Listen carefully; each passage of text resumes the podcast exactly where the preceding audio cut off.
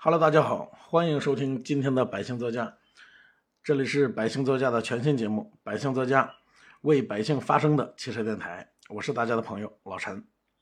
今天呢，咱们主要聊一聊那些年那些冒牌的 4S 店。记得早年间啊，我看过一个新闻，某三线城市有一名男子灵光一闪，想到了一个绝佳的圈钱方法，那就是开一家银行。这家银行呢，无论是地理位置、装修风格、员工形象，都像极了一家小型的正规银行。但是啊，嗯，跟其他的银行不一样的是，这家银行呢，只能存钱，不能取钱。一旦有人来取钱呢，他们就会找各种理由来进行推脱。其结果呢，自然是跟我们想的一样，没多长时间就被人识破了。这个人呢，也受到了法律的制裁。具体的我已经记不清了，但是这件事儿呢，网上确实有过报道。呃，今天呢，因为今天呢，咱们要说一说那些冒牌的 4S 店，我不由得就想起了这件事儿。银行都有人敢冒充，更何况 4S 店呢？记得那是一个炎热的下午，我走在亚市的街上，看到一家看到一家店门口啊，站着几个脸上有高原红的男子。我随便看了一眼，就认出来了，他们是来自甘陕地区的朋友。为什么能认出来？因为脸上有高原红嘛。他们几个同乡聚在一起，其中一个呢正在低声的打着电话。由于几乎是擦肩而过，我听到了他的对话内容。只见他一手拿着电话，一手捂在自己的嘴前，操着浓烈的地方口音，小心翼翼的说道。那个，你帮我查一下，那个亚运村汽车交易市场的某某某宝马店，它是 4S 店吗？呃，甘陕地区的口音我学不来啊，大家凑合着听吧。他边说话呢，还边回头看向店里边的销售，看那个样子啊，就好像是恐怕销售能听到他打的这个电话。由于只是擦肩而过。呃，直接我就走过去了，所以我并不知道他这个电话打给了谁。但是呢，我看了一眼他所说的这家店，还是露出了一个让人不易察觉的笑容。当然，我这个笑容是充满了蔑视的。整个亚市这么多车商，真正的 4S 店又有几家呢？这一看就是外地客户千里迢迢而来。只是因为这里的车比他们当地便宜很多，他想占这个便宜，又怕上当受骗，这种心情值得理解。但是你对 4S 店起码的分辨能力都没有，你就敢去亚市提车，这就有点不自量力了，因为他十有八九会被骗到怀疑人生。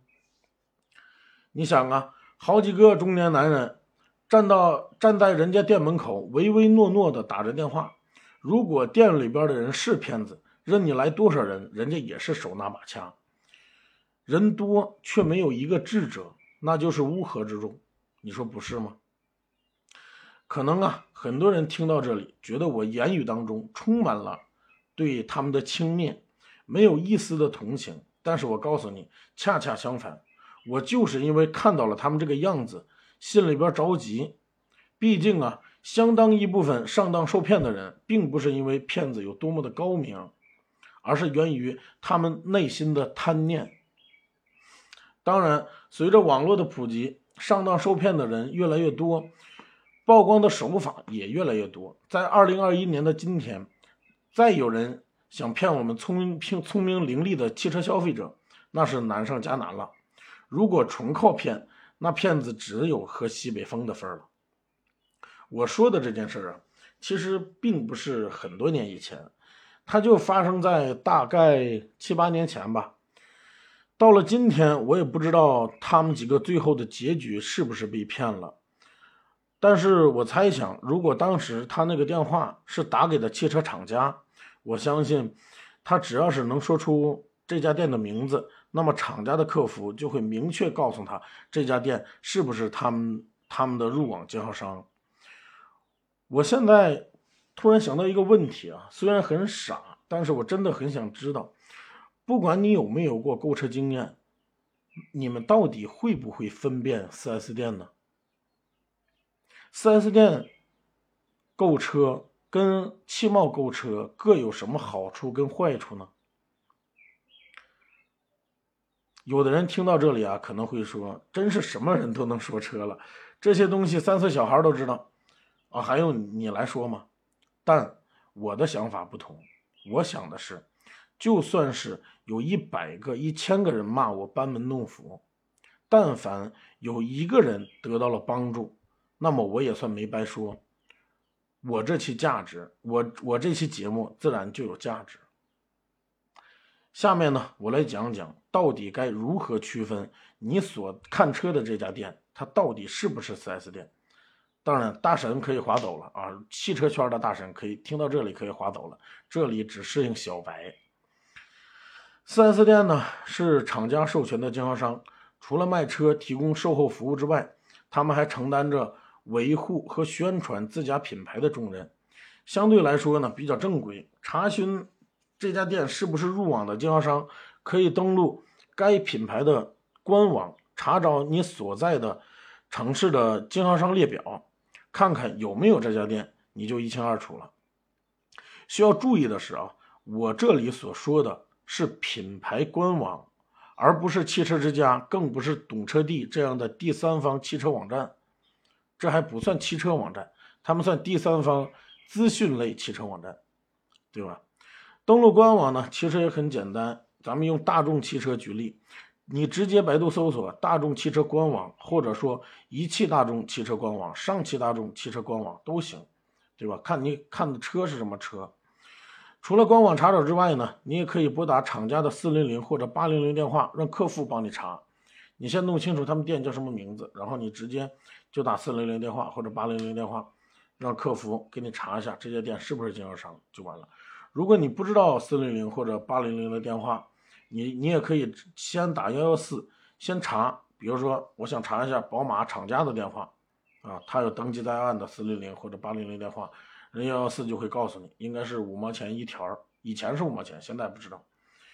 你要不想花这个钱，你也可以用手机、用电脑登录这个品牌的官网，它在最下方或者最上方，它会有这个，呃，联系他们的方式。对吗？有什么邮件地址啊？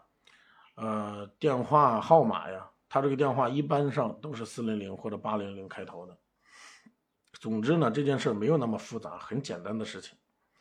那么我们回到之前我说的那几个中年男子那里啊，他们所在的这家店是专卖宝马的，没错。他甚至呢，这家专卖宝马的店，它的店名跟北京的一家。授权经销商只差一个字啊，他们两个的名字只差一个字，三个字的名字啊，你们可以感兴趣的，你们可以查一下。现在这家，现在这家汽贸啊，应该已经没有了，他连二级经销商都不是啊，他只是模仿的人家，然后开了个汽贸，据说还挺赚钱的啊。这家店应该现在已经，他那里应该已经拆了，这家店还有没有我也不知道。虽然是这样的，但是就在当时啊，稍微懂一点的人。扫他们店一眼就能知道到底是不是 4S 店，根本就不用查。为什么呢？因为它太小了，展厅只有区区四个展位啊，销售都是皮肤黝黑、穿着拖鞋的小伙儿啊，没事儿点根烟往遮阳伞下一坐，你说它是 4S 店吗？这还用查吗？我问你，总共就那么几十平米的占地，4S 店有四个 S，其中一个 S 是销售的意思。那他这里呢，只有销售这一个销售就把他这四个展位都占了，把他这几十平米都占了。那么他其他三个 S，如果他是 4S 店啊，那他其他三个 S 去哪儿了？其他三个 S 在哪儿呢？我问你，难道在六环外吗？所以呢，我再次重申，很多人被骗被坑，不是因为骗子有多么的高明，而是因为自己的天心啊，而是因为自己的贪心。天价的优惠幅度蒙蔽了他们的双眼，让他们看不到几十平米的展厅，看不到皮肤黝皮肤黝黑的小伙儿，看不到简陋的装修，然后被骗了才知道，那些巨额优惠的美好只不过是骗子与他自己一同编造的黄粱一梦。这并这并不夸张啊，因为就在同一年，我的一个亲戚到亚市买车，发现被骗后。让我去帮他解决。我两次铤而走险，帮他把他救出狼窝，然后呢，我一转身，他就又把自己送入了虎口。今天由于时间有限，呃，这件事情呢，留在咱们的下一期节目，我再好好的给大家讲，真的是比较精彩，也比较气愤啊。当然，最后结局还是比较不错的，我认为结局还是比较不错的。嗯，也希望呢，大家能够以史为镜，远离上当受骗。那么点赞与评论呢，是对我最大的支持。也欢迎大家在评论区说出自己生活中被骗、被坑的经历。我是老陈，一个专为消费者发声的汽车自媒体。今天的节目先到这里，拜拜。